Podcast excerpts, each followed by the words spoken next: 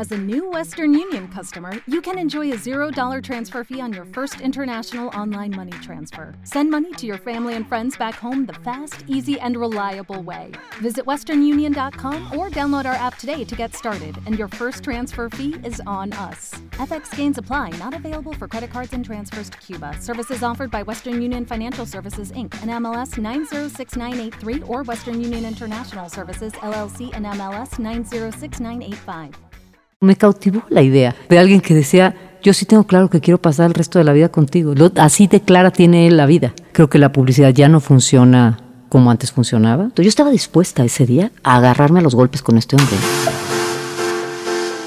Le dijeron que no podía ser abogada. Estudió comunicación sin saber que su talento la llevaría a convertirse en una de las figuras más importantes de la publicidad. Cambió la forma de hablarle a los consumidores y se abrió camino en un mundo de hombres con cigarro, pantalones y malas palabras. Ella es Ana María Olabuenaga y su historia es extraordinaria. Si yo quiero conocer tu historia, ¿a partir de qué momento empezarías a contarla? Te tendría que contar de mis padres, que son refugiados españoles, que es una coincidencia que se hayan encontrado en, en- en México, porque evidentemente pues ellos salieron en barcos distintos con mis abuelas y llegaron a México y como esa historia que tantas veces contada de los refugiados españoles que terminan en una terminan encontrándose y así fue. Se terminaron encontrando, venían con una mano adelante y otra atrás. Mi familia no es de los españoles cultos, mi familia es de los españoles de pueblo, de los paletos, de, del pastor de ovejas, mi abuelo, la sirvienta, mi abuela. Entonces, es una, es una familia así, trabajadora, que llegó a México y tuvo la fortuna de, de crecer y llegar a la clase media. Y, y ahí es donde finalmente se encuentran mis, mis padres y nacemos, mi hermana y yo, como la primera generación que nace en México, o sea, mexicanas, hijas de refugiados. Ok. ¿Cuántas hermanas tienes? Tengo una sola hermana que es, mayor, a, que es mayor a mí y, y creo que somos...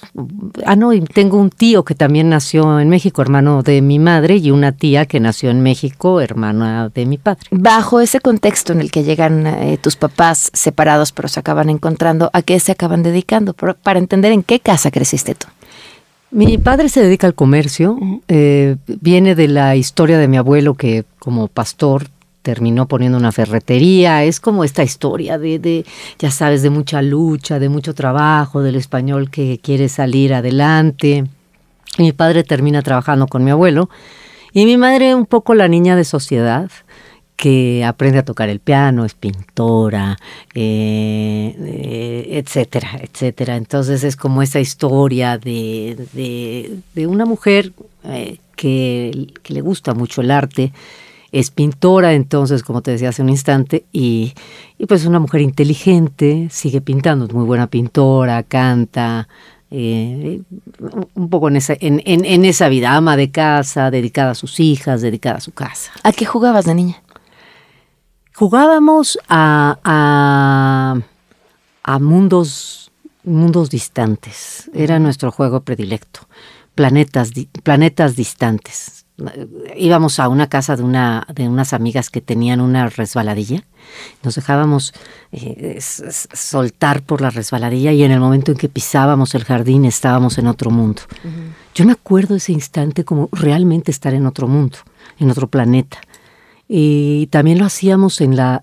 Eso yo no tenía jardín, en mi casa no había jardín, pero lo hacíamos en, en la azotea y, y jugábamos mi hermana y yo a ese mundo mundo extraño en donde entrábamos por alguna algún pasadizo que podía hacer brincar una un- una teja en el suelo, ¿no? Y así entrábamos. ¿Qué siguió entonces en tu vida? Siguió una vida de padres muy trabajadores, padres de clase media. Y, si- y si uno piensa qué hacen los padres de clase media, lo hemos analizado mucho, sobre todo en el trabajo como publicista, Claro. analizas mucho qué, qué- qué- cu- cuáles son las carencias, cuáles son las aspiraciones de esta clase. Y las aspiraciones de, de esta clase a la que pertenecían mis padres era que a sus hijas les fuera mejor que a ellos, eh, ellos lo que pensaban y seguirán pensando siempre, sobre todo la clase media lo piensa, lo piensa este, fervientemente, dice que, que la educación los va a sacar adelante.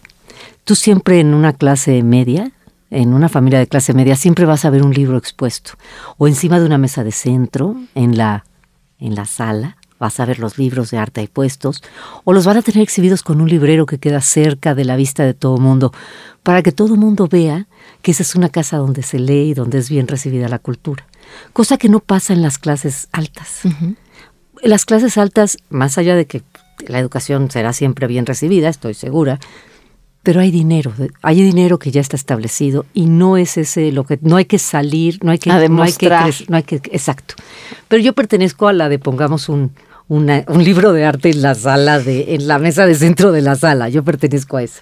Entonces, educación, educación, educación, dos hijas. Y Tú sigues estudiando. yo sigo estudiando, sí, sigo estudiando.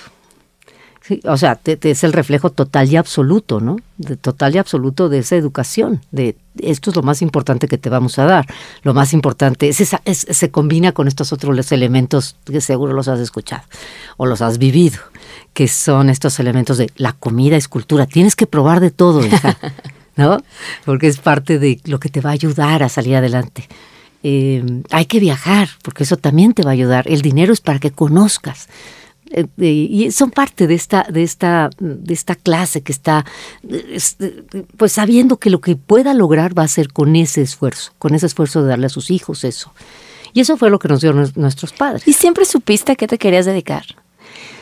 No, yo hasta las, hasta quinto de preparatoria tenía una crisis brutal. Sí sabía que era, sí sabía que me gustaban mucho las artes escénicas, eh, me gustaba mucho leer, me gustaba escribir, pero no sabía, ¿eh? Yo en quinto de preparatoria fui a, la- a- a- a consultar a la orientadora vocacional y le dije, es que no sé.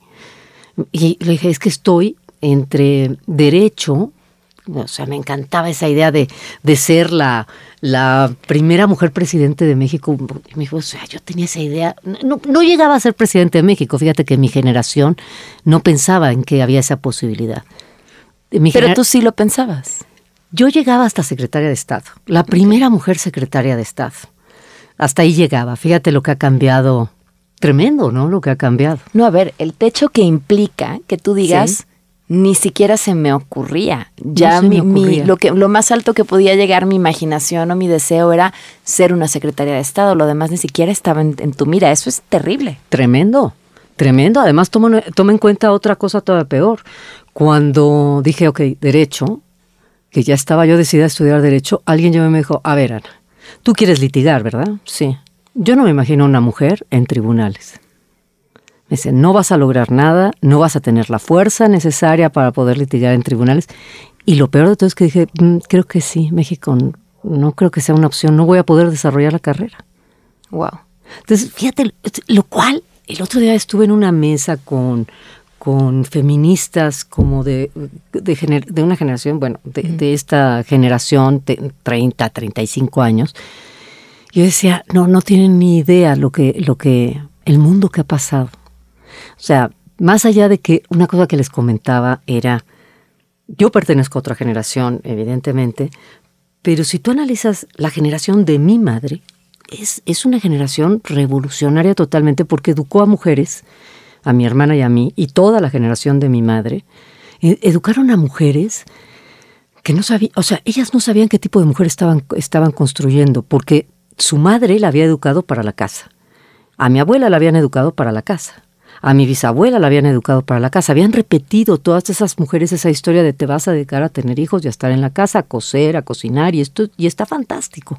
Y mi mamá educó a dos hijas que iban para otro lado y no sabía qué estaba haciendo digo, de más allá ya había mujeres en México abriendo, abriendo de verdad con un machete, abriendo camino para todas, como puede ser este Marta Lamas, que gracias a ella es que pasaron muchísimas cosas, gracias a ella y a las de su generación. Entonces llega mi generación todavía como tentando el camino y nos pasan estas cosas que acabo de comentar. Nos pasan, lo he contado mu- muchas veces, pero a mí me, a mí me, la primera vez, yo soy de las mujeres y seguro muchas de mi generación, que ves sus currículums y lees y dices, la primera mujer que, siempre está el currículum, está lleno de esas cosas. La primera mujer que no sé qué hizo, la primera mujer que llegó a ser directora general, la primera mujer, siempre está lleno de esas cosas. Y a mí me tocó estar muchas veces sola en, en, en, en juntas, en mesas de juntas, en salas de reunión, en donde yo era la única mujer. Y para que mis opiniones valieran, yo tenía que parecer como que era parte de ese gremio masculino. ¿Y cómo le hacías? Mal hablada, fumaba, pantalones siempre, eh, y, valentía, que es una característica eh, muy arrojada, de, más, ¿no? Exponiendo, ah, si, si vienen las balas, que sea aquí en el pecho, ¿no? E, ese tipo de valentía para decir, no, a mí no me asustan. Aunque por dentro tuvieras mucho miedo, ¿no? Te voy a contar una anécdota que a lo mejor, a lo mejor te retrata este instante. Estaba yo presentando, era yo ya publicista, bueno, copywriter trainee, es decir, el puesto más humilde de los humildes, creo que tú también fuiste copywriter trainee. No hay un puesto más humilde, tú lo sabes bien. Es un puesto muy humilde eh, y mal pagado y muy esmerado, ¿no? Bueno, estaba yo en eso y, y íbamos El mío era sin sueldo, entonces. Ah, bueno, claro, pero es el precio que todos pagamos. Bueno, todavía peor. Y yo era copywriter, y, pero era yo muy dedicada. Casi dormía en, no, no casi, dormía a veces en la agencia. Íbamos a presentar una gran campaña para Chrysler, que era nuestro cliente principalísimo. Y yo había hecho casi todos los spots de televisión. Entonces llego a la junta, voy a presentar y está, es el cliente que, que tenía el 60% de la facturación de la agencia, muy importante. La sala de juntas, grandísima, muy elegante, de piel, yo la única mujer voy a presentar. Y presento un spot, un comercial de televisión. Lo presento, tal, no sé cuánto. Y el cliente se voltea, ve el anuncio, o sea, ve los cartones que estaba yo presentando. Voy a decir una mala palabra, ¿eh? Bueno, varias. Y este, no, por favor. y entonces, este, se voltea, me ve con mucha displicencia, regresa la mirada al dueño de la agencia y le dice, Jimmy, este anuncio que me acaban de presentar es una mamada. Más allá de que no se decían esas palabras en frente de una señorita como yo, yo era la única mujer, me lo estaba diciendo a mí directamente, de espaldas, me estaba dando la espalda porque se había volteado a ver al director general. En ese momento dije, mi carrera está terminada, a mí me corren en cinco, cuatro, o sea, ¿qué voy a hacer? ¿Qué hiciste? Todo el mundo se queda en shock. Y dije, pues lo que te decía, dije, tengo que defender. Me tengo que defender. Y le dije, ¿puedo decir algo? Entonces todo el mundo, ¿cómo? La niña encima va a hablar, ¿no? A ver, la copy. La copywriter. Le dije, mira, Iñaki, así se llamaba el cliente. Le dije, mira, Iñaki, yo estoy de acuerdo contigo. Este anuncio es una mamada. Pero no es diferente de las mamadas que hemos hecho antes. Y yo creo que una mamada bien hecha eh, sí le puede gustar a nuestros, a nuestros clientes, porque las mamadas, generalmente, repetí la palabra mamada, no sé, 15 veces. ¡Qué buena historia! Y entonces este, se empieza a reír el cliente y dice, mm, se, se ríe los otros, bueno, yo creo que el director, el dueño de la agencia decía, a esta la voy a demandar y la voy a meter a la cárcel durante 47 años, va a ser su pena. Y dice, voltea Iñaki, que hasta la fecha es mi amigo, y le dice al, director general, me he convencido, la mamada va, sí la vamos a filmar y quiero que ella sea siempre mi copywriter. ¡Wow! Entonces, claro, fue un momento de mucha valentía. Yo creo que perdí tres kilos en esa, en esa contestación. en ese minuto, claro. Tardé dos años en quitarme el temblor de las manos. Pero sí tiene que ver con eso, con mucha valentía. Decir, no, a mí ustedes no van, no, así sean 15 señores con corbata, no me van a amedrentar. Y menos, este, o sea, si voy a perder el trabajo, bueno, pues lo pierdo aquí, pues así, poniendo la bandera, ¿no? Así como, como, como el... Pero a ver, nos estamos saltando un episodio, porque pasamos de, me dijeron que yo no podía litigar, a ya estoy en una agencia de publicidad. ¿Cómo llegaste? Fíjate que después de eso dije, bueno, entonces comunicación, voy a tener que estudiar comunicación, que era como el comodín para mi generación. Estaba, era algo que sonaba entretenido, era un comodín para los que estábamos un poco perdidos y ahí me fui a comunicación. Ahí te voy, a la Universidad Iberoamericana. Estudié la carrera, yo a la mitad de la carrera dije, es un error en mi vida. Esto es lo peor que puedo estudiar. Mi carrera profesional va a un abismo sin fin. No estoy, o sea, no, necesito algún un conocimiento más sólido. Traté de irme a estudiar fuera, no lo logré, no había becas, no había, no era tan fácil en aquel, en aquel momento salir del país y estudiar fuera. Dije, bueno, voy a tener que acabar, acabar acá, acabé la carrera. Dije, tengo que estudiar algo más porque yo me siento muy desvalida. Y me fui a estudiar al ITAM, estudié ciencias políticas, estudié un rato de ciencias políticas, un rato de letras, regresé a la Ibero, letras, ya, ya no sabía ni qué hacer. Y dije, bueno, hasta que llegó el momento en que la realidad te pega un mordisco, como dice Reality Bite, pues te, pega el mordisco y dices, pero yo tengo que comer, ¿no? A ver, ya, ¿qué, hacemos?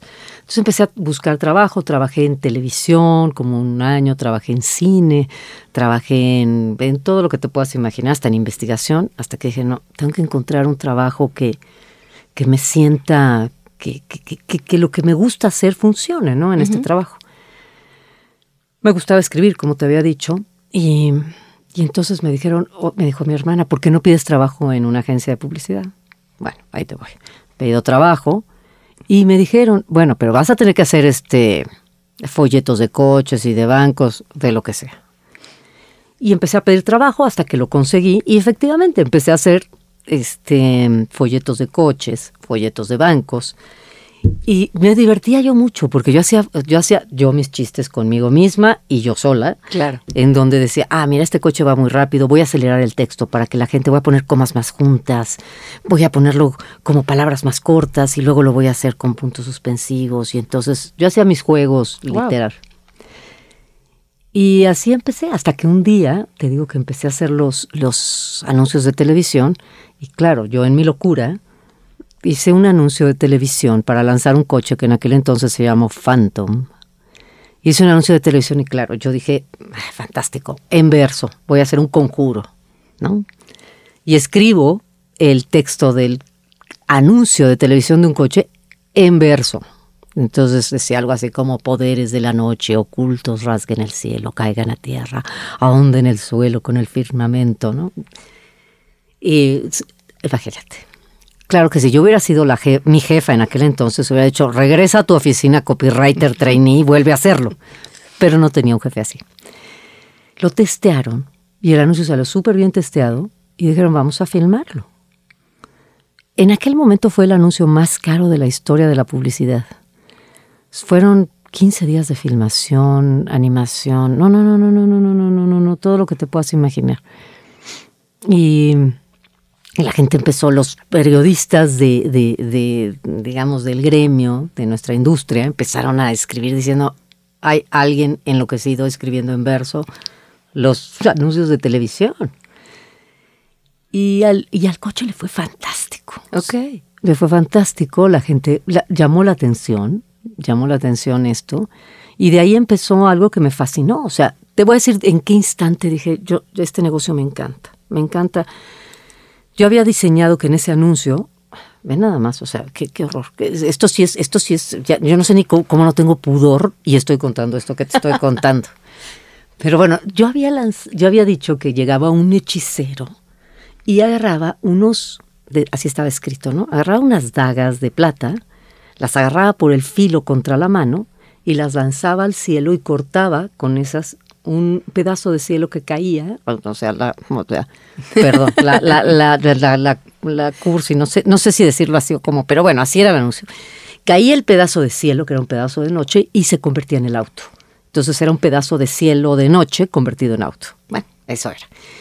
Ya pasa todo, ya se va a filmar y llega a la casa productora, la que iba a hacer el anuncio, y me dice, oye, a ti se te ocurrió la idea, ¿verdad? Sí.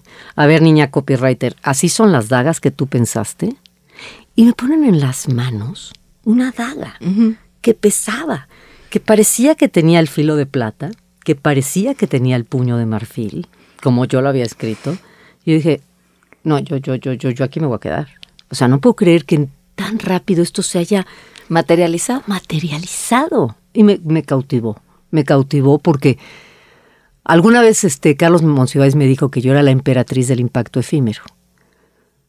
Pero esa parte de, lo efímero, sí es muy efímero el negocio de la publicidad, pero tiene estas, estos destellos de tangibilidad, de carne, de, hueso, de, vida, de realidad, que es cautivador. Aunque luego se te esfume la daga, pero en, un instante sí la tienes en la mano, cosa muy difícil que suceda en otros negocios, en otras industrias.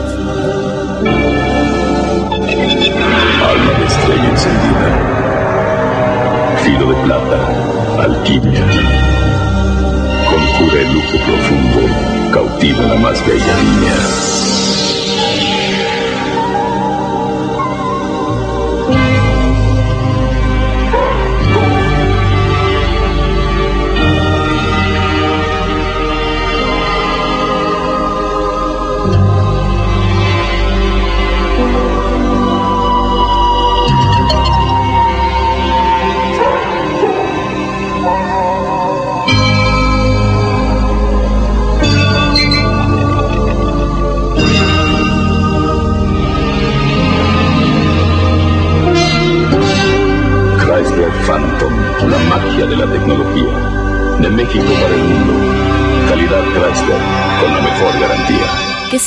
Porque entonces ya estamos hablando de la copywriter que puede hacer y pensar anuncios carísimos, que puede hablarle de mamadas al, al, presidente de la empresa que deja más dinero a la agencia. ¿Y después?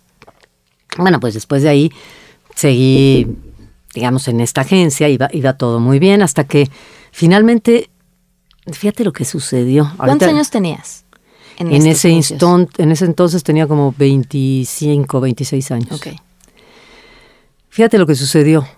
No estaba yo tan equivocada al principio de no haber estudiado Derecho, porque me acuerdo que el director eh, general creativo de la agencia, Enrique Givert, alguien queridísimo, fantástico, que después se convirtió en un gran amigo mío, pero él mismo en ese momento me dijo, oye, Ana, fíjate que te voy a cambiar de puesto porque ya conseguía un hombre que sea el director creativo de Chrysler. Le digo, ¿cómo? ¿Y, yo qué?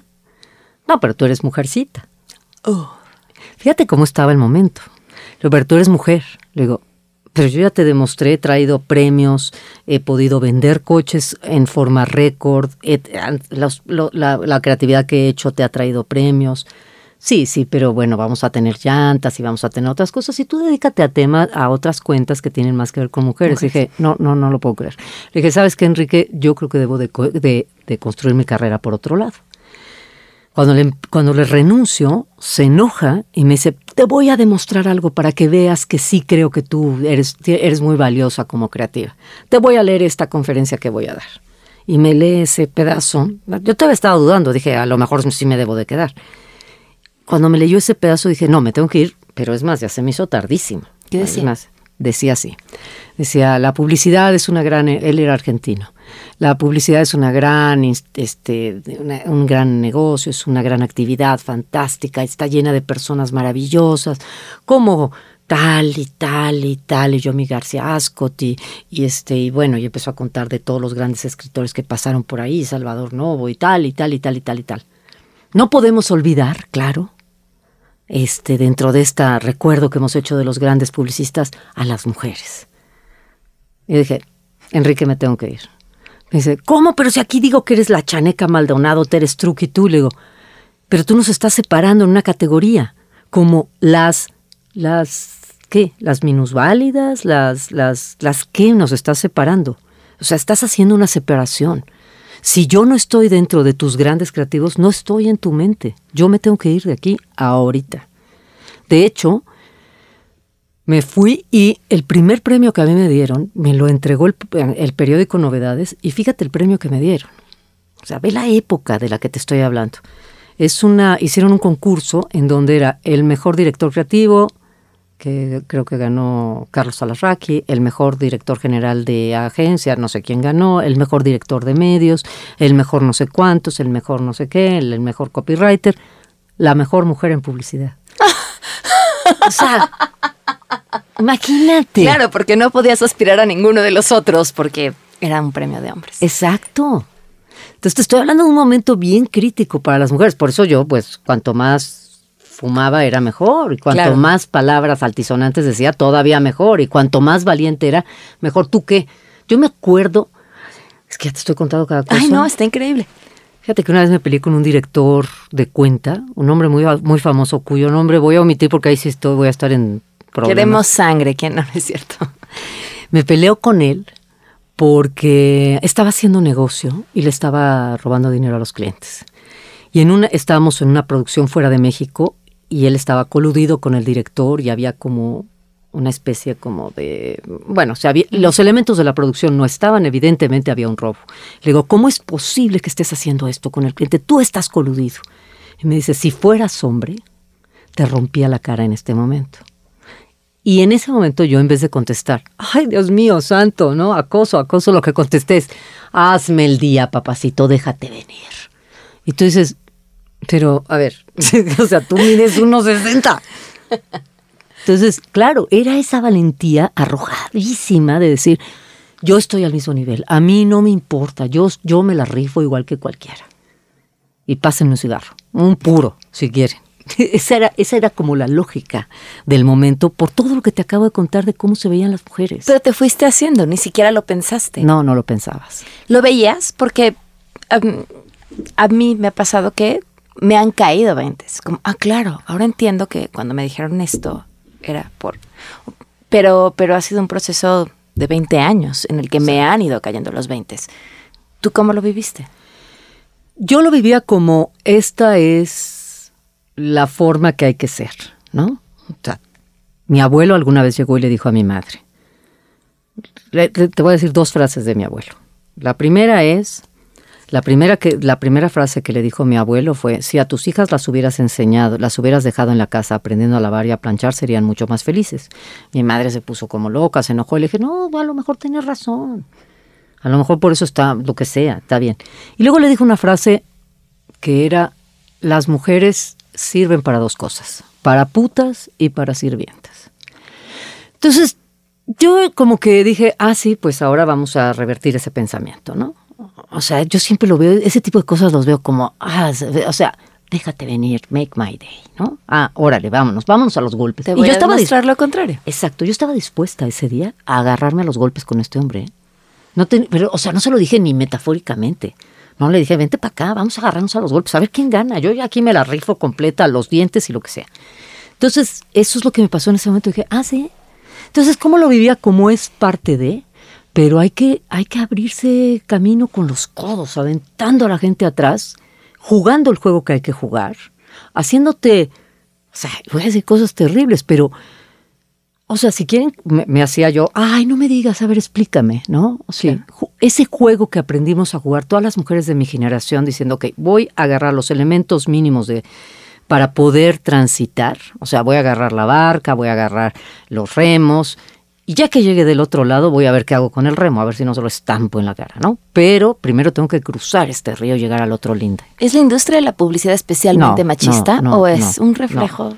No, esto este, era todo México y hoy creo que hay un cambio bien importante. O sea, sí siento que hay un cambio fundamental. Se lo decía yo a las chicas el otro día que estaba yo en este panel.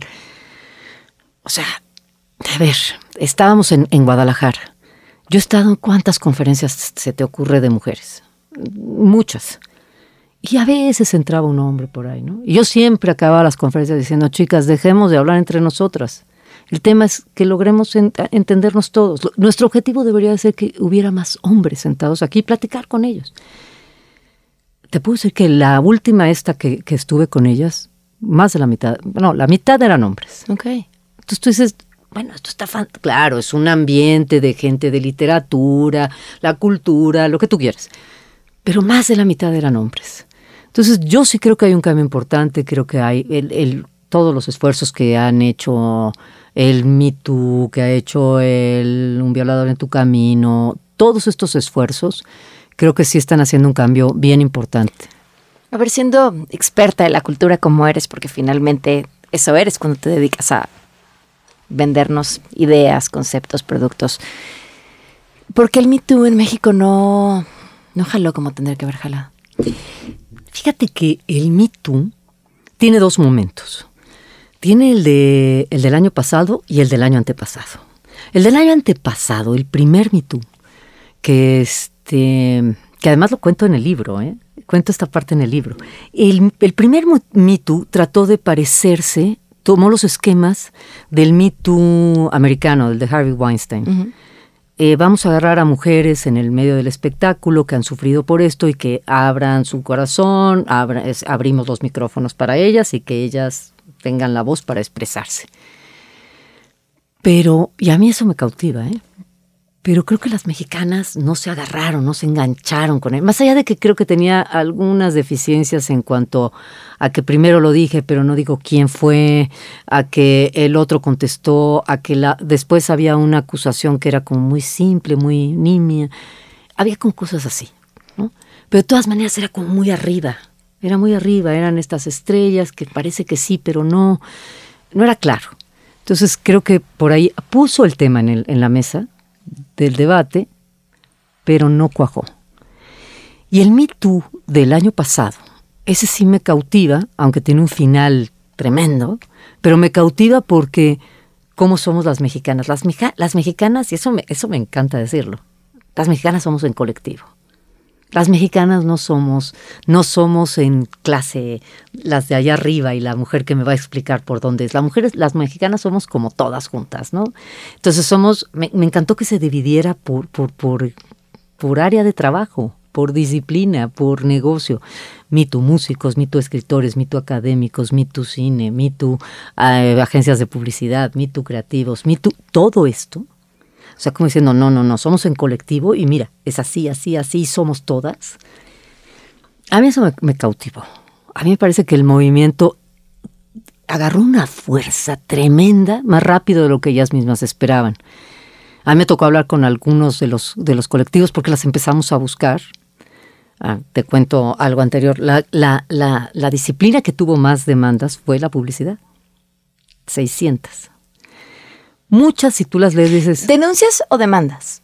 Denuncias. O sea, denuncias en redes, no formalmente ante alguna. Ok. Denuncias. Y muchas denuncias son, eran, a lo mejor eran, este, seguramente las chicas se habían sentido mal con lo que había sucedido, pero no eran acoso. ¿Cómo se expresa en la ley? With Lucky Land slots, you can get lucky just about anywhere. This is your captain speaking. Uh, we've got clear runway and the weather's fine, but we're just going to circle up here a while and uh, get lucky. No, no, nothing like that. It's just these cash prizes add up quick. So I suggest you sit back, keep your tray table upright, and start getting lucky. Play for free at LuckyLandSlots.com. Are you feeling lucky? No purchase necessary. Void where prohibited by law. 18 plus terms and conditions apply. See website for details. Hello, it is Ryan, and I was on a flight the other day playing one of my favorite social spin slot games on chumbacasino.com. I looked over the person sitting next to me, and you know what they were doing? They were also playing Chumba Casino. Coincidence? I think not. Everybody's loving having fun with it. Chumba Casino is home to hundreds of casino style games that you can play for free anytime, anywhere, even at 30,000 feet. So sign up now at chumbacasino.com to claim your free welcome bonus. That's chumbacasino.com and live the Chumba life. No purchase necessary. DTW, void, were prohibited by law. See terms and conditions 18 plus. Claro. Luego también la forma en que se expresa acoso en la ley es muy amplio. ¿no? Si te hace sentir mal, o sea, es un tema delicado, complejo. Y el acoso se mueve también en una línea muy sutil donde sí, exacto. La percepción juega un papel importante. Exactamente. Y a nosotros nos llamó la, el Instituto Nacional de las Mujeres, a la, a la agencia, a la Asociación de Agencias de Publicidad, y nos llamó la Secretaría de Gobernación a decirnos qué está pasando. Ustedes son los que más denuncias tienen. Entonces nosotros tomamos, creo que fuimos los que más rápido respondimos. Yo estoy, yo estoy en la asociación trabajando voluntariamente, este, un trabajo, pues digamos, para apoyar al gremio. Lo tomamos como algo propio, creamos en cuanto pudimos, llamamos a expertos, creamos un protocolo de denuncia, hicimos cursos, tratamos de hablar. Hablamos con las Me periodistas que eran chicas fantásticas. Yo solo hablé con ellas por teléfono, pero tratamos de hablar con ellas cuando las Me publicistas no pudimos hablar con ellas. Estaban, o sea, me comuniqué con ellas vía redes, pero estaban muy asustadas. Yo les decía, déjenme hablar con ustedes, queremos que sean, yo soy, o sea, yo, yo, yo lo que quiero es que ustedes sean parte de la solución y que cuando presentemos el protocolo, que lo vamos a presentar frente a los medios, que podamos decir, las Me Too están aquí. Claro. Me parece bien poderoso para ustedes. Además, me parece que, que, puede funcionar. Estaban muy asustadas. Entonces, me fui a hablar con las Me periodistas, que ellas estaban mucho más abiertas. Creo que también este, el trabajo que hacen las llevaba a ello. Mm. Y, pero en ese momento, después de eso, tú sabes que se suicida Armando Vega, Mm, claro. el bajista de Botellita de Jerez, y eso da un vuelco brutal, brutal, brutal, brutal al movimiento. De repente la voz la toma, la voz ahogada, colgado de un cable a mitad de la calle, la toma Armando. Tú lees la carta de, de suicidio y dice, no quiero, o sea, respeto el movimiento que están haciendo, creo que tiene todo el valor, no es una declaración para que ustedes, este, una acusación, ustedes no tienen ninguna responsabilidad en esta decisión que estoy tomando, pero después de haberme acusado, la acusación Armando era que 15 años antes había acosado a una niña de 15 años, hasta ahí llegaba, pero esa es la acusación. Dice, pero después de esto yo no puedo tener una vida no, va, no, voy a tener una vida. Nadie irá a mis conciertos, nadie leerá mis libros. Eh, no puedo tener ya una vida. Después de esto, me han, se me ha, o sea, estoy condenado uh -huh. y mi hijo, creo que tiene 10 años, también está condenado. Esto es el único camino que yo encuentro. Y se suicida. Yo te tengo que decir, después de, del análisis que yo hice sobre linchamientos digitales, te puedo decir, con toda la tristeza del mundo, que tenía razón. O sea, que sí, efectivamente no iba a tener una vida cómoda. No la iba a tener. Seguramente iba a entrar en una cuestión de desempleo, iba a tener problemas de recursos económicos y no lo iban a contratar. Entonces, híjole, con toda la pena del mundo estar de acuerdo en por qué una persona se suicida es tremendo lo que te, lo que te acabo de decir. Claro. Pero en el momento en que se suicidó, tú ves las, las, las este, gráficas de, del Me Too, se cae radicalmente. Se cae radicalmente porque la voz la toma él. Eh, sube las voces de los hombres, sube la voz de los hombres, que es una tristeza también. Y, y se contrapone al, a la de las mujeres. De hecho, hay un, hay un momento muy, un momento no muy afortunado en donde los hombres dicen, ya se suicidó Armando Vega y ahora todos los hombres vamos a ir en contra de ustedes y vamos a, a ustedes por cada denuncia que hagan nosotros vamos a poner un pack de ustedes en sí, cada foto las, que nos han mandado. Por favor. Y entonces, claro que Twitter en ese momento dijo, a ver, a ver, a ver, muchachos. En primer lugar, esta no es su fiesta. Esta es mi plataforma y ustedes no pueden hacer eso, ninguno de los dos. Ni tú puedes decir que el señor Armando Vega este, las chantajeó al suicidarse, que es un chantajista, y ustedes no pueden decir que van a publicar absolutamente nada porque no van a publicar nada. Que esté fuera de lo que nosotros consideramos correcto. Eso fue lastimando, o sea, bueno, eso, eso quebró el movimiento y lo llevó a otras, a otra, a otro destino. Pero llevó un destino, yo creo que es parte de lo mismo, esta, esta necesidad de ser escuchadas, llevó a pintar el ángel. Yo siento que es parte de lo mismo. Llevó a pintar el ángel, llevó a, a cantar el violador en tu camino. Entonces creo que el movimiento ahí sigue, a lo mejor no como Me Too, no textualmente con el hashtag, pero sí creo que, que, bajó, que bajó de las redes a pintar el ángel y creo que ahí está el movimiento está buscando otra vez por dónde salir y por dónde hacerse notar, ¿no? Ok, vamos a regresar a tu historia.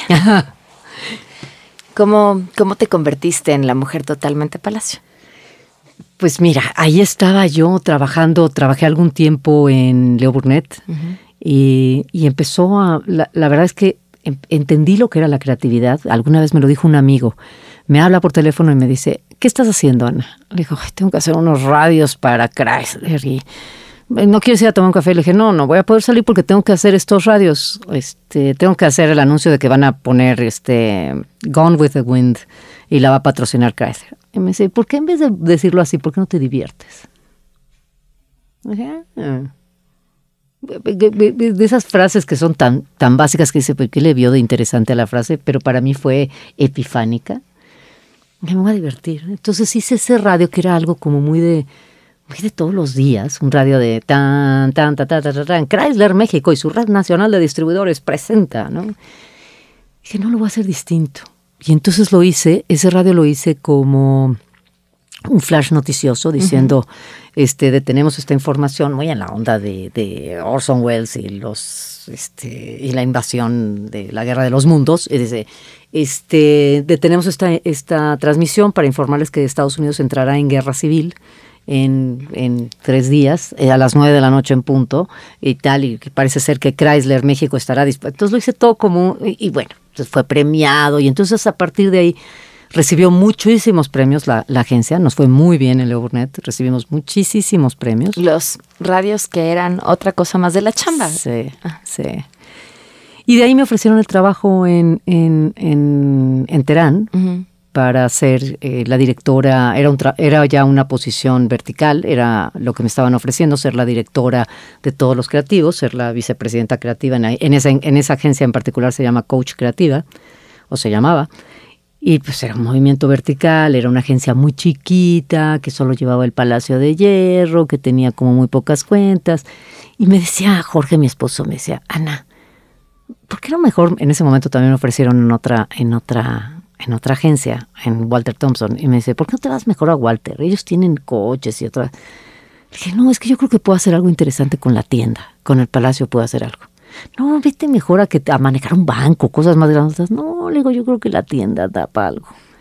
Entonces me fui a una agencia chiquitititita, este, local, nacional, eh, con José Alberto Terán, que es un tipo fantástico, con su papá, o sea, más familiar no podía ser el papá, la hermana, o sea, todo el mundo estaba ahí, la familia toda completa. Y bueno, pues me fui ahí y lo primer, el primer trabajo que hice fue para el Palacio de Hierro. Y me encantó hacerlo. Entonces empecé a hacer el trabajo y de repente me dicen, bueno, ya vamos a hacer la campaña, campaña, campaña. Pero no van a hacer unas fotos de unas chavas ahí en un espectacular, ¿no? Pues hay que que tenga, que diga algo, ¿no? Que sea algo más interesante. ¿Cómo qué? Que no sé, a ver, déjenme irme a, a mi oficina. Entonces me, me pongo a escribir. Yo tenía un, mi mano derecha era un director creativo asociado mío que era hombre. Y entonces escribo una frase que dice, un psicoanalista nunca podrá entender el, el poder curativo de un vestido nuevo. Entonces voy y se lo enseño y le digo, ¿cómo ves, Gonzalo? Y se ríe. Ya está buena. Y este, me dice, ¿tú crees que puedes escribir más así? Le digo, no, bueno, puedo escribir 180 mil así. O sea, las, las compras tienen algo, ¿no? O sea, tiene, tiene, tiene, tiene- algo que nos ata a las mujeres. Yo digo que tiene que ver con la, con la prehistoria. Ahorita te digo por qué. Ok. Te- no, y tengo además ya comprobación científica. ok, ok. Tiene que ver con la prehistoria. Entonces empecé a escribir eso. Empecé a escribir esas frases. Se las pusimos a los espectaculares. Y la reacción fue de inmediato.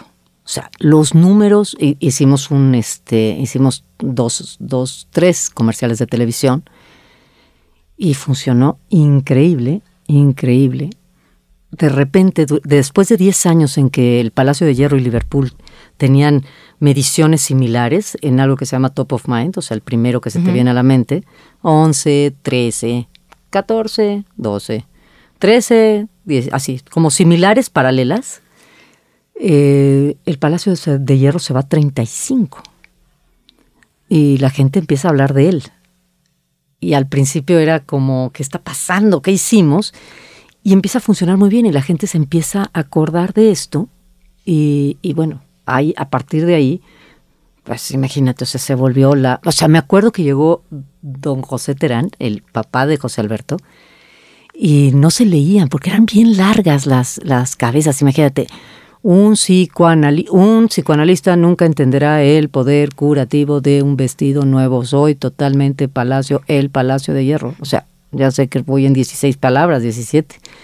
Y un, la, la, digamos, la regla de un billboard dice que no debes de tener más de ocho palabras. Entonces dice don José, me dice, oiga, siempre me ¿Nadie hablaba lo va a leer? Nadie lo va a leer. Aparte, quedó muy chica la letra.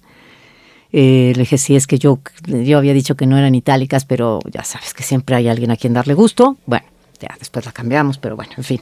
Me dice, yo creo que hay que quitar las frases y dejar nada más la cara de la chica. Le dije, híjole, don José, discúlpeme.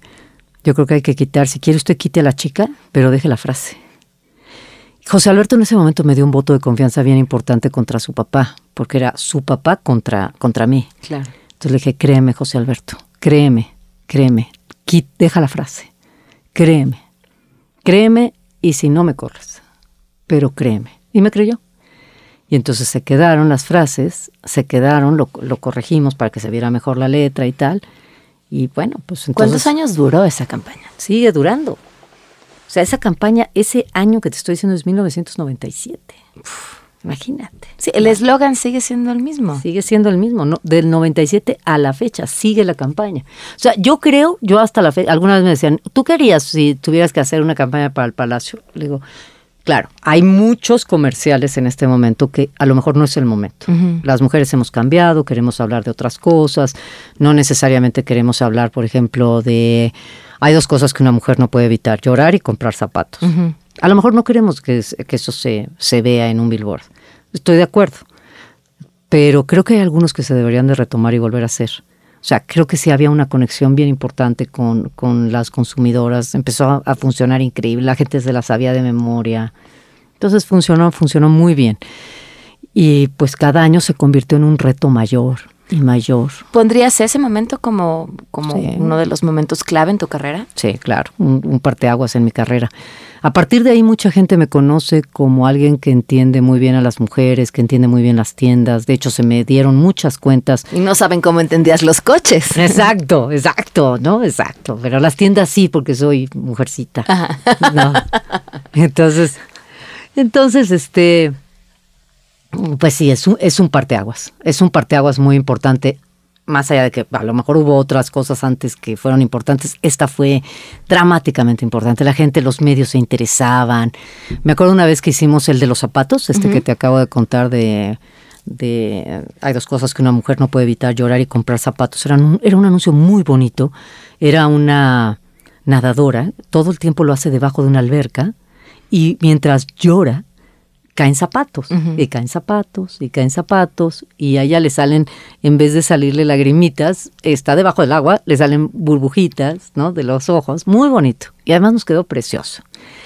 Y me acuerdo que ten, yo cuando presentaba el caso, me acuerdo que estaba, es la primera vez que salió, salió en el noticiero Hechos con este Javier Alatorre, y yo tengo a Javier Alatorre viendo el monitor, esperando su cue de entrada, que se queda pasmado, con la boca abierta y dice, ¡ay! Y se quedó fascinado con dice, dice, sí, sí es cierto lo que acaba de pasar en el último comercial, y se queda enganchado con el comercial. Entonces, sí la gente se relacionó muy bien. Claro que tuve grandes detractores hasta la fecha, tengo grandes... La frívola, la que piensa que solo las mujeres hacen eso. O sea, me han criticado muchísimo, muchísimo. Mucha gente me decía, ¿y las mujeres de Chiapas? Le digo, pero, pero no estamos haciendo sí, sociología. Claro. Es una campaña, no le pidan más a una campaña de publicidad de una tienda departamental si quieren hablar de sociología, hablemos. Me dice, ¿y los zapatos de las, de las chapanecas? Le dije, no, o sea, a ver. A ver, estoy vendiendo los zapatos de Palacio de Hierro. Exactamente, exactamente. Pero sí había muchas críticas, hubo hasta una, una anticampaña. De mujeres de hierro, ¿no? Exactamente, de una chica Wolfer, creo. Uh -huh. Pagada y patrocinada y apoyada por la jefa del Distrito Federal, que era Rosario Robles. Wow. Entonces, sí había detractores, y había mucha gente, y a todos los políticos se les dijo que eran totalmente palacios, se le dijo a Vicente Fox, a Santiago Krill, a Silva Herzog, a todos se les decía eso, a todos. Agarró mucha calle. ¿Qué siguió? Pues después de eso, Terán, la agencia, empezó a crecer muchísimo, muchísimo. Yo me acuerdo que los últimos números que, que yo veía eran, la agencia había crecido 600%, creció y creció porque llamó la atención muchísimo. Muchos clientes llegaron a decir, oigan, ustedes parece que entienden a la gente, yo quiero una campaña, todo mundo decía, yo quiero una campaña de como la del Palacio de Hierro. Oye, pero tú vendes llantas, sí, por eso. Pero en serio, es, hay que ver el producto en sí. Pero le fue muy, muy, muy, muy bien a la agencia. Y entonces, pero yo también entiendo que es un, era una agencia familiar y lo sigue siendo hasta cierto punto porque tienen una parte de la parte son extranjeros. Y entonces era difícil ya otro, otro paso este, vertical en la agencia. Más que independizarte. Pero no me, no, me, este, no me independicé. Me llamaron para ser la directora general de una agencia transnacional. Y entonces, claro que yo dije, bueno, no, no, no, esto me encanta, la idea de que yo sea directora general de una transnacional que además fue la agencia más grande de México, que era Noble y Asociados. Yo dije, bueno, claro que sí. Oye, claro que yo acepté así, y al mes me habla la, estando ya en esa oficina, me habla la, la, financiera y me dice, oye Ana, como tú bien sabes, estamos en quiebra técnica. Y yo dije, ¿cómo? No, soy, soy una idiota. No, no, no, o sea, no, no puede ser. Yo nunca revisé los números por tonta. Sabía lo que se esperaba de mí, pero no, había, no sabía que estaba en quiebra técnica. Y mi jefe, el que me había contratado, que era un brasileño, me había dicho lo siguiente. Cuando le dije, oye, Paulo, Paulo Sales, un, un brasileño, que vivía en Brasil. Le dije, oye, Paulo, ¿cómo quieres que haga la chamba? ¿Cómo quieres que te reporte? ¿Cómo yo soy la directora general? ¿Cómo es? Me dice, ah, sí que no te he explicado cómo es tu chamba, ¿verdad? A ver, mira, sacó tres llaves y me dijo, mira, esta es la llave de la agencia, de la puerta de la calle. Ok. Esta es la llave de tu oficina. Ok. Y esta es la llave del baño. Ok. Básicamente, creo que eso es todo lo que te tenía que decir. Creo que con esas tres llaves puedes empezar tu trabajo. Compórtate como si fueras la dueña y si algo se te atora me llamas. Adiós. Ese, ese fue mi inducción okay. al puesto. Entonces, claro, pues el primer tema es saquemos esta agencia de la quiebra. Y pues ahí tienes a, a, pues, a, la, a, la, de las balas acá, a la de déjate venir, ¿no? Entonces dije, no, bueno, pues ok, pues vayamos contra este monstruo. Entonces, pues así, así empezó. Este. Que hay una enorme diferencia entre escribir y hacer números. Y ya esa no es no es la parte divertida del trabajo. No, pero también si uno es consciente, si uno, creo que si uno es en algún instante ha sido ama de casa, lo tienes bien claro. O sea, dices, a ver, la, la máxima aquí es que entre más de lo que, de salga, lo que salga. Que le alcance para pagarle a la gente, para la escuela de los niños, la medallita la podemos vender o empeñar, o sea, las clases de piano a lo mejor las quitamos en este instante. O sea, es así de fácil digo yo. Si, si te manejas, claro, yo soy así de primaria y de básica y, y es a lo, a lo paleta, a lo de pueblo, uh -huh. ¿no? Así, hagámoslo así. Y así lo hice. Entonces, con esa lógica es que trabajé. Tengo que salir de la quiebra cuanto antes, tengo que conseguir clientes y no voy a correr a estas personas que están aquí. Entonces empezamos a trabajar así, con esa lógica de vamos por todas, vamos por todos los balones y vamos a salir adelante y empezó a funcionar. O sea, el primer cliente que ganamos fue Lala y la luchamos y la peleamos y la peleamos y la peleamos, pero no sabes a qué grado la peleamos. Junta tras junta, hicimos más de cinco juntas, al grado que el, que el François Boira, que era el, el CMO, el, el, de marketing, me dijo, bueno, y entonces te vamos a pagar tanto de igual. Le digo, eh, le digo, eso es menos de lo que le pagas a tu agencia actual. Bueno, pero es que ustedes están empezando. Es que tu agencia está muy mal. Le dije, Perdón, o sea, otra vez lo mismo, ¿ves? Esta, este menosprecio constante al género, pero al momento de tu vida, pero a la edad, pero a todo un menosprecio. Decía, no puede ser. Le dije, a mí me da igual, entonces no, no quiero, no, no soy tu agencia. Ya, llegamos a un acuerdo. bueno, porque además yo se lo dije así como demasiado aventada. Como si de verdad te diera igual. Y sí, no me daba igual. O sea, sí me hacía la diferencia total y absolutamente. Entonces fue la ala y fueron otras cuentas y empezamos a además la agencia estaba en una muy mala situación, los clientes habían anunciado que se iban a ir, entonces fue ir a rogarle a los clientes que me dieran una oportunidad. Un día me habla General Motors, era uno de nuestros clientes, me dice, nos deben un millón de pesos. Dije, ¿cómo, cómo, cómo, cómo que les debemos? ¿Cómo es que nosotros les debemos? ¿Cómo? No, o sea, no, aquí no existe eso de que yo te debo. Me dice, sí, porque entonces, porque en el contrato, como tú no tuviste director durante un tiempo, pues ese salario, entonces le dije, no, no me hagan eso. Le dije, por favor, no me hagan eso. Yo no tengo un millón. O sea, la agencia no tiene un millón de pesos.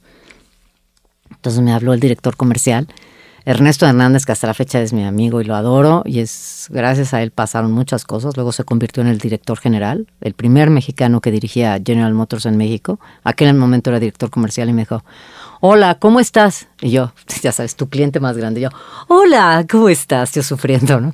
Me dice, ¿te la estás pasando difícil? Y le digo, eh, me dice, te vamos a ayudar, no te preocupes, te vamos a ayudar, vamos a aguantar. Y dije, pues, no, bueno. Y luego fueron muy, muy, de verdad, muy solidarios General Motors porque de repente, tú imagínate que llevas ahí, apenas llevaba yo cuatro meses, cuando de repente, ¡ting! me llega un mail que dice lo siguiente. El señor Maurice Levy ha decidido comprarlos a ustedes y a todos, los, y a todos sus compañeritos que estaban en, el, en la holding y ahora pertenecen a una nueva holding que estamos creando. Dije, como ya me vendieron, ya me compraron, y ya, ya jaló, o sea, buenas tardes. Estoy yo acabo de llegar. este barco. Sí, entonces dije, entonces me acuerdo que me quedé en mi oficina y dije, ¿qué, qué va a pasar? Entonces dije, si yo fuera este señor Maurice Levy, ¿qué haría? Entonces empecé a pensar, ¿qué haría, qué haría, qué haría? Un día entero pensando, ¿qué haría yo si fuera Maurice Levy? Y entonces llegué a una conclusión. Y llamo a todas los, directores, ¿no? A mí, digamos, al equipo más cercano, al segundo nivel. Digo, chicos, he estado pensando toda la tarde, y bueno, también toda la mañana, y no he salido a comer, y he llegado a la siguiente conclusión. El señor Maurice, Maurice Levy tiene cuatro agencias. Va a desaparecer una de ellas. Cuatro redes internacionales de agencias. Va a desaparecer una de ellas. Entonces me dicen todos, va a desaparecer este Sachi and Sachi. Le dije, fíjate, Sachi. Sí. Le dije, no, Sachi no. Les voy a decir por qué no. Porque este hombre es francés. Y los Sachi son ingleses y lo tienen muy cerca y tiene mucho respeto por ellos. No los va a desaparecer. Ah, va a desaparecer a Leo Burnett. No, no va a desaparecer a Leo Burnett porque Leo Burnett es la agencia americana y él no conoce América y es la que tiene más fuerza. Ah, va a desaparecer Publicis. Publicis c'est moi. Le dije, él va a pensar como francés. Y va a decir, Publicis no, porque c'est moi, es la francesa. Nos va a desaparecer a nosotros. No, Ana, me dice uno de ellos, Ana, tú siempre eres así, o sea, siempre tirándote a los Qué dramas. pesimista. pesimista. En los, le dije, a ver, muchachos, yo, yo desaparecería esta agencia. Y si de- desaparece de todo el mundo la red Darcy, nosotros vamos a estar en graves problemas. A ver, Ana, ¿y entonces qué hacemos? Le dije, ok, ahí les va. Mi plan es el siguiente. Tenemos que salir, sacar de la quiebra esta agencia en, tenemos Ayer. Sí, tenemos muy pocos meses. Me dice, ¿cuántos meses calculas? Le dije, mira, entre ya llegué, ¿dónde está la llave del baño? Tú vete para allá, ese cuadro no me gusta. Vamos a llegar a Europa, vamos a llegar a América. Yo creo por ahí de agosto, septiembre. En ese tiempo vamos a sacar de la quiebra a la agencia. Y en ese tiempo, si no la sacamos, ustedes corran por su vida. ¿A qué me refiero? Que cuando lleguen van a fusionar. Ustedes háganse muy amigos de sus clientes, muy necesarios para que cuando fusionen se vayan ustedes junto con el cliente y con su cuenta.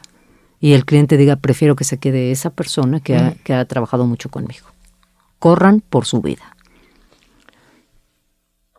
Ahí empezamos a hacerlo, la sacamos de la quiebra, pero un trabajal y en, que sería como en septiembre, llega el mail, por mail. Ten, hemos decidido desaparecer todas las Darcys del mundo. En Rusia se agarraron a balazos en la recepción. En Colombia le dio un ataque cardíaco al director general. Entonces, este, digo, bueno, ahora... En México estaba previsto desde hace cuatro meses. Exacto. Dije, ahora lo que hay que hacer, mandemos a todo el mundo este, este, en aquel momento eran disquetes, no eran disquetes, era CDs. CD. CDs. Ya mandemos estos CDs pidiéndole a todo el mundo que nos ayude y que no nos cierren. Entonces empezamos a mandar la música de Show Must Go On de Queen. Y decíamos, ahí hemos llegado a los números. Le digo, y quiero que venga Maurice Levy, el dueño, quiero que venga a México a conocernos. Que venga, que venga, que venga. No sé cómo vino a México. Y me vino a ver. Entonces entra a la oficina, Maurice Levy, este poderosísimo eh, francés, y me dice, aquí, ya estoy aquí, Ah, con un, un español sensual con acento francés, me dice, ya estoy aquí. ¿Para qué querías verme? Le digo, te quería ver para decirte que si yo hubiera estado en tus zapatos, hubiera hecho exactamente lo mismo. Me dice, ya me puedo ir. Entonces dije, no. Lo que quiero pedirte es que no nos cierres, que seas mi socio. Quédate. Mira, te voy a enseñar los números, tal, no sé cuánto. Y en ese instante nos asociamos. Entonces me dijo, ok, va. Me dice, te voy a quitar todas las cuentas, porque las voy exactamente lo que yo Las sabía. voy a mandar a mis... Exactamente, las voy a llevar, las voy a mandar a las filiales. Me dice, te vas a quedar con, con, muy- con, con 50. Y en ese, instante, en ese instante entró General Motors y dijo, no, no 50, yo me voy a quedar aquí. Y entonces se quedó General Motors, se quedaron un par de cuentas y pues de ahí empezamos. De ahí empezamos ya como la Buena Chemistry. Chemistry era la marca que ellos pusieron para, para, para hacer sociedad. Y así empezó la agencia. ¿Tuviste miedo? me dio, o sea, ya, ya, estás ahí, o sea, es que, es que es como te dicen cuando ya estás peleándote con unos, con un par de cocodrilos debajo del agua, dices, ¿tienes miedo? Pues no, yo creo que ya no, ¿no? Ya agarras el cuchillo y dices, yo le tengo, o sea, ya, ya estamos a las cuchilladas, ¿no? O sea, yo me sentí así, a las cuchilladas. Y lo que sí, lo que sí, de repente me entró, me, me deprimí en un momento dado en que dije, cuando nos cerraron, estábamos compitiendo por una cuenta, por Nextel, y dije, ya no, y de repente me dijeron, lo cerraron, y dije, pues ya no podemos ir a competir. Y ahí sí me, entró la depresión hasta que dije, mm, o no, vamos a competir por esta cuenta diciéndoles, no tenemos nombre de agencia, pero lo tendremos. Crean en nosotros. Y creyó, ese cliente creyó y fue un, cliente muy grande, muy importante para nosotros. No tuve miedo, sí me, sí me deprimí. En un momento dije, híjole, ya no puedo más. Pero entonces te digo, entonces ya estás, pues ya estás, o sea, estás en el agua con los cocodrilos. Pues, aunque no puedas, aunque no puedas, dices, pues ya vamos a hacer lo que sea. ¿Cuándo te diste cuenta que ya estabas, si es que ya te has dado cuenta, porque quizá no, quizá dices, a mí yo quiero estar en otro lugar que el que estoy y todavía me falta muchísimo para llegar a donde quiero, o llegó un momento en que volteaste hacia atrás y dijiste, ya, lo logré. Fíjate que sí, efectivamente uno nunca llega, o yo por lo menos nunca llego al momento de decir ya lo logré. Pero sí estábamos ya en el, ¿qué te diré yo? Estábamos en el top 5 de agencias, en México top 6, de agencias en México en tamaño, en facturación. Ya nos habíamos convertido en la agencia más efectiva de México, es decir, la que tenía mayores reconocimientos a nivel de efectividad publicitaria en los EFIs ya éramos la que tenía más mayor respuesta en ese sentido. Entonces sí en algún momento dije, si es la agencia que yo creo que es correcta y la que funciona y la honesta y la que hace y que saca mejor trabajo para, para el dinamismo de las marcas de, nuestros clientes. Iba todo fantástico. Hasta que de repente dices, lo que a mí me pasó fue que de repente dije, mm, la tecnología ha evolucionado fantástica, la tecnología increíble, pero ha evolucionado de una manera que ha tornado este negocio publicitario en algo que a mí me parece que va para otro lado. Creo que la publicidad ya no funciona como antes funcionaba, ya, ya no es así, ya no va a ser así. Y, y de repente dije, no, este, esto va, está, va, va, a dar un vuelco brutal. Lo dio más rápido de lo que yo pensé. Y ahí fue en el momento en que decidimos, este, mi esposo es mi socio, decidimos, te digo, estábamos en el top 6, decidimos vender la agencia. Y, y este es pues el, gran proceso que están, por el que está atravesando, creo yo, todos los medios de comunicación. Están atravesando un momento crítico de, de, pues, de reinvención. ¿Hacia dónde crees que vaya? Mira, la publicidad en concreto va hacia una venta directa, e-commerce, y una venta mucho más directa, más catálogo, la venta, la venta clara de que te ofrezco eh, lo que tú necesitas, una persona. Porque ya sé lo que necesitas. Exacto. El segmento de una sola persona, sé lo que tú necesitas particularmente y te lo estoy presentando. La venta hecha a través del dispositivo eh, va hacia esa, esa transacción, muy transaccional, y el que tenga más claramente la idea de cómo se mueven las transacciones online en pantallas como teléfonos, creo que ese es al que le va a ir mejor. Creo que es así la, transacción, mucha data, mucha data, eh, pero también creo que eso va a llegar a un momento que a lo mejor explota porque ya, ya es demasiada.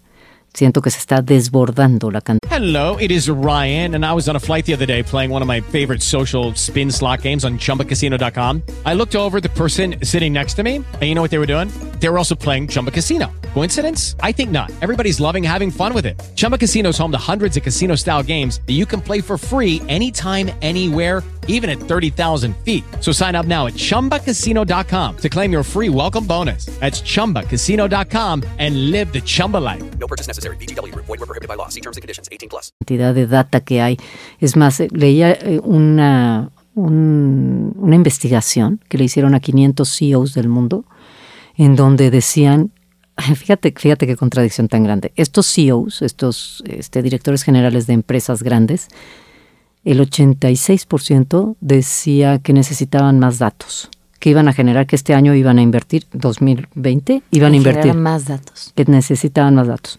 De hecho, Coca-Cola en este momento está buscando este, crear, ampliar su esta, digamos, esta sección de, de la empresa, esta división que busca datos más relevantes, valiosos de, de consumidores, etcétera. Entonces, que necesitan más datos, 86%.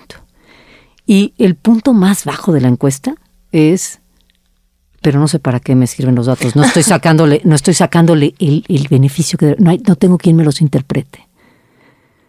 O sea, ese es el punto más bajo. Estamos teniendo demasiada información Y los analytics todavía no, no, o sea, no funcionan al 100%. ¿Por qué decides meterte al, al tema de las redes sociales y las interacciones tan violentas que se dan en ellas?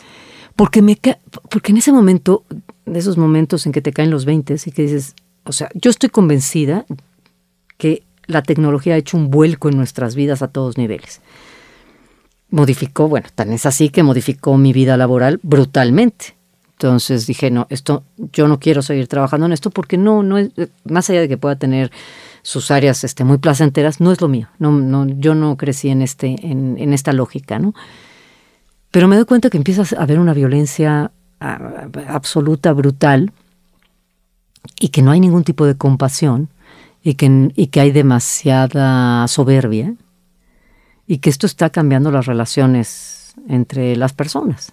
Entonces dije, si esto es lo que está cambiando mi vida laboral, la vida, la vida social, y me acuerdo del, de un caso de una chica, eh, Tiziana Cantone, una chica que se suicida en Italia porque le hicieron un caso de estos de porno de venganza en donde subieron, su novio subió unos videos íntimos y pues no la bajaban de todo lo que te puedas imaginar. La chica apeló al, al derecho al olvido, que es una ley que lo que busca es desindexar los errores o algunas cosas que te parezcan que, que afectan este, tu prestigio, tu reputación. Apeló al derecho al olvido. Ella era conocida ya por memes, por, por videos, por camisetas, gorras, carcasas de teléfono. No, no, no, no, no, era una cosa tremenda. Entonces decidió cambiarse de nombre, cambiar de trabajo, cambiar de ciudad y apelar al derecho al olvido contra Google, Facebook, YouTube. Y después de un año, gana. Gana, gana el pleito, gana el litigio. Y cuando sale le dicen, y nos debes 22 mil euros por el, este, el esfuerzo de los abogados de lograr este triunfo. Y sale a la calle y se da cuenta, bueno, yo creo que en ese instante ella se da cuenta que Nada, también. pues daba igual, aunque la iban a desindexar, ella ya estaba en las corrientes, este, en las corrientes de los ríos digitales y ya era muy difícil sacarlo de ahí. Es como quitar, tratar de sacar una célula de tu sangre. Vamos a sacar la célula número 7 billones, ¿no? Imposible encontrarla. Y llegó a casa de su tía 10 días después de, de haber triunfado, de haber ganado el litigio, y se suicida. Y se suicida una chava muy guapa, italiana, 30 años. Y ves las entradas en, en varias redes sociales. Y una de las entradas después de que se suicida es un emoticón sonriendo, un emoji sonriendo, y dice, qué bueno, una puta menos en el mundo. Entonces tú dices, no, bueno, esta es la falta de compasión absoluta. Y eso es lo que a mí me detona decir, yo, yo tengo que entender qué está pasando. Y esto, esto me parece que, que, que no es correcto. Esto no es humano. Fíjate lo que estoy diciendo. Suena cursi, ¿no?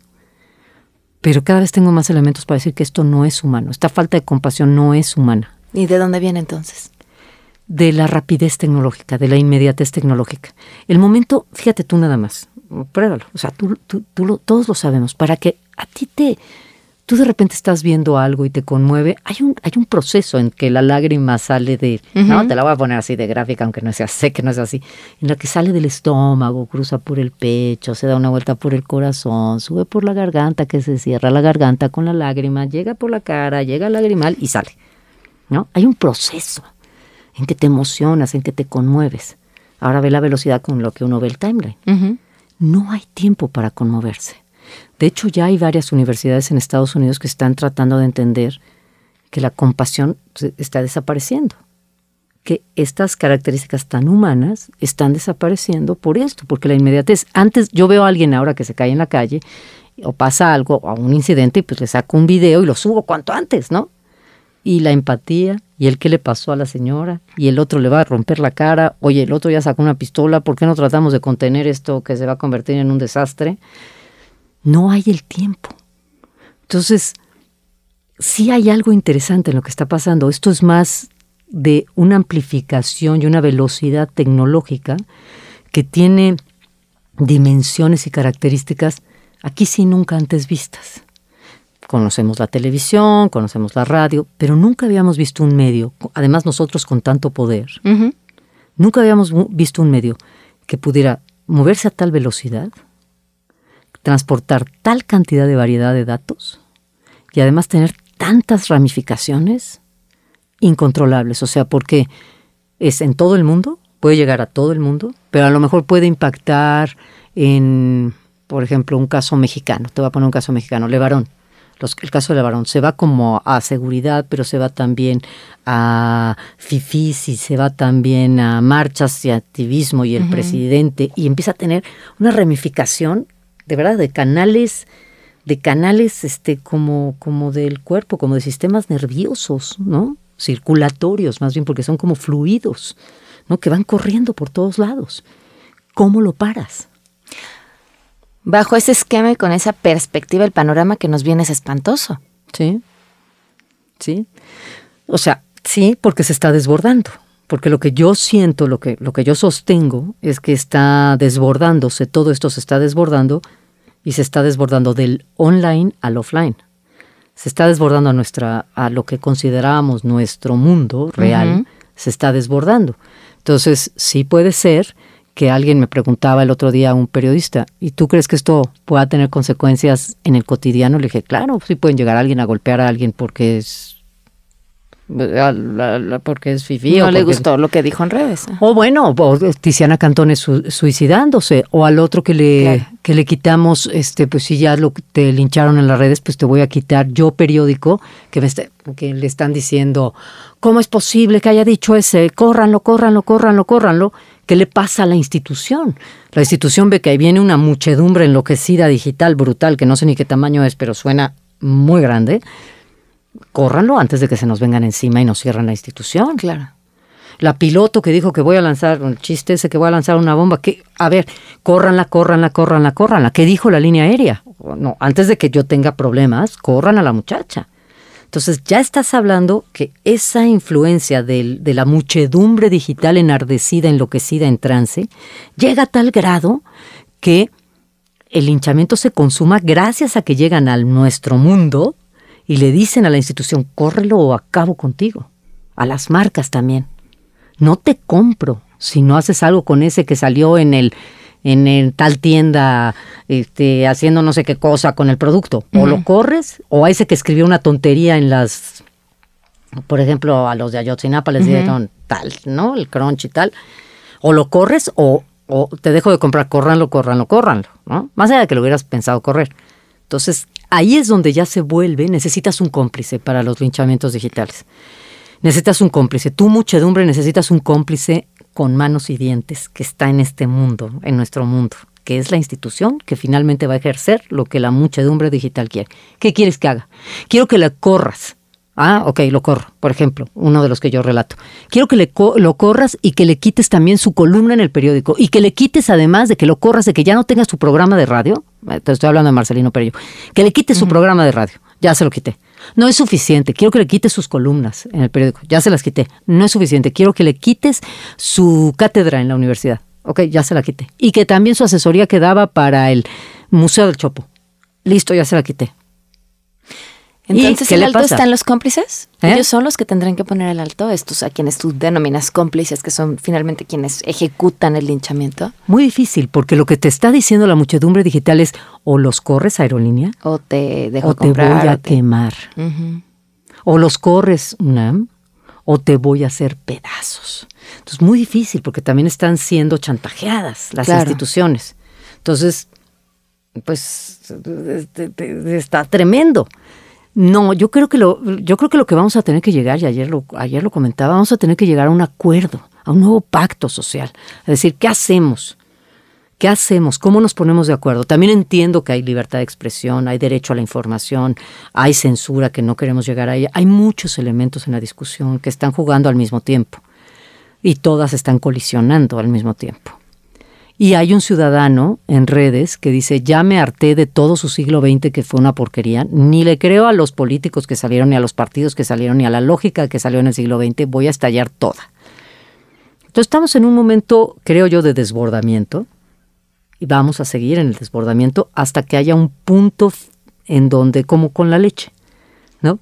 Que se empieza a desbordar y si o le bajas, que no sé si vamos a ser capaces de bajarle, creo que en este momento no tenemos ganas de bajarle, al contrario, Claro.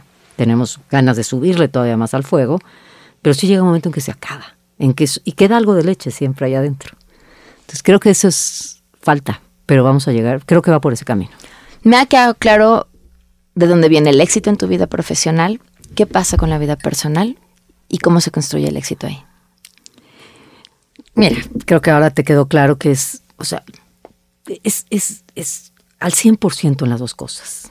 Si tú decides ser madre, tener un matrimonio, con, sobre todo ser mamá, es un trabajo de 100%.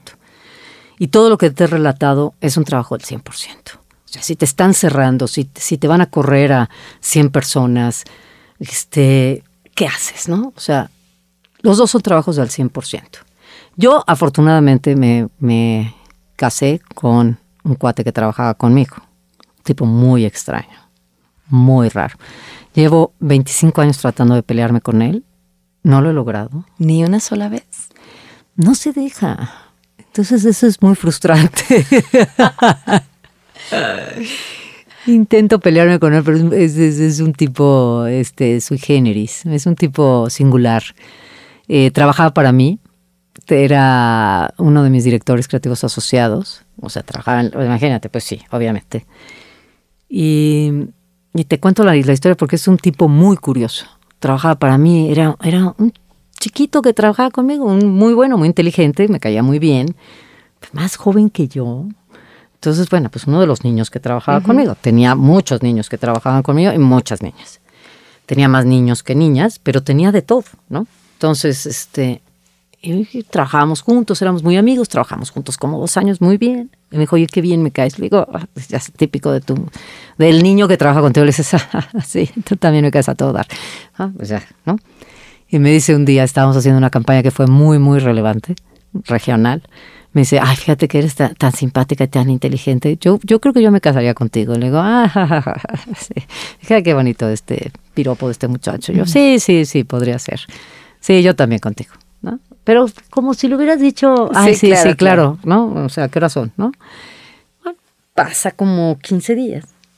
Estoy un día en, este, en, la- en mi casa, que estábamos haciendo una campaña también, y me avienta, literalmente me lo avienta así, El O sea, anillo. me avienta una cajita negra, ¿no? Entonces yo dije, lo abro, eh, un anillo de compromiso, le digo, perdón, ¿Qué, qué, ¿de qué me hablas? Pues te dije que me casaría contigo, le digo.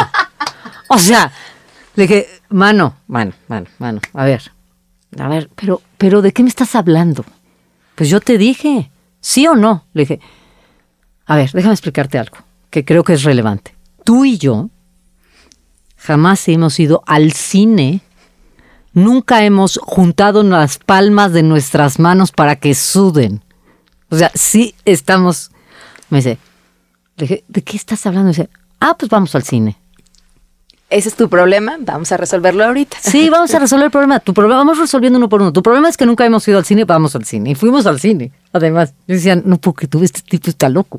Entonces fuimos a ver White Men Can't Jump. Esa película fuimos a ver. Yo decía, este tipo está loco. Entonces toda la semana me pasé, mano, a ver, tú no me conoces. ¿no? Dice, yo sí, yo sí te conozco. Yo sé que me quiero casar contigo. Si tú no sabes, ese es tu problema. Yo lo tengo muy claro. Digo, no, yo no tengo, yo no, yo ni siquiera tengo claro si quiero desayunar cereal o huevos. Nunca. O sea, ¿cómo, quieres que yo, o sea, pero me cautivó la idea de alguien que decía, yo sí tengo claro que quiero pasar el resto de la vida contigo. Lo- así de clara tiene él la vida. Y ya después de un rato dije, bueno, también, o sea, pian pianito, fuimos al cine otra vez, ¿no? y, ya siempre- y ya después finalmente dije, no, si alguien tiene así de clara la vida, me cautivó y dije, bueno, y nos casamos. Eso- ¿Cuánto tiempo después? no, sí nos casamos un rato después. Nos casamos este dos años después. Nos casamos dos, dos años después y vamos a cumplir 25 años de casados. Imagínate. Wow. Sí. Entonces te digo, llevo todos estos años tratando de pelearme con él, pero así es, es un tipo sui generis, un tipo muy inteligente, pero sí rarísimo. Entonces, esa es la vida personal. Tenemos un hijo eh, y sí fue lo que te decía hace un momento. O sea, los dos son trabajos de tiempo completo. Entonces, como el, pues como el alcohólico. Un día, día a la vez. Un día a la vez. O sea, hoy pude llegar a la casa temprano, hoy pude hacer esto, hoy no pude llegar. Este, así, así, así nos la hemos llevado. Ana María, de verdad un gusto poder platicar contigo. Ay, no, me ha encantado estar contigo, gracias, de verdad ha sido fantástico. Eres encantadora, agradable, te- de verdad, en serio, el ambiente que has creado aquí en este instante me encantó, de verdad, lo disfruté muchísimo, muchas gracias. De verdad, muchas gracias. No, gracias a ti.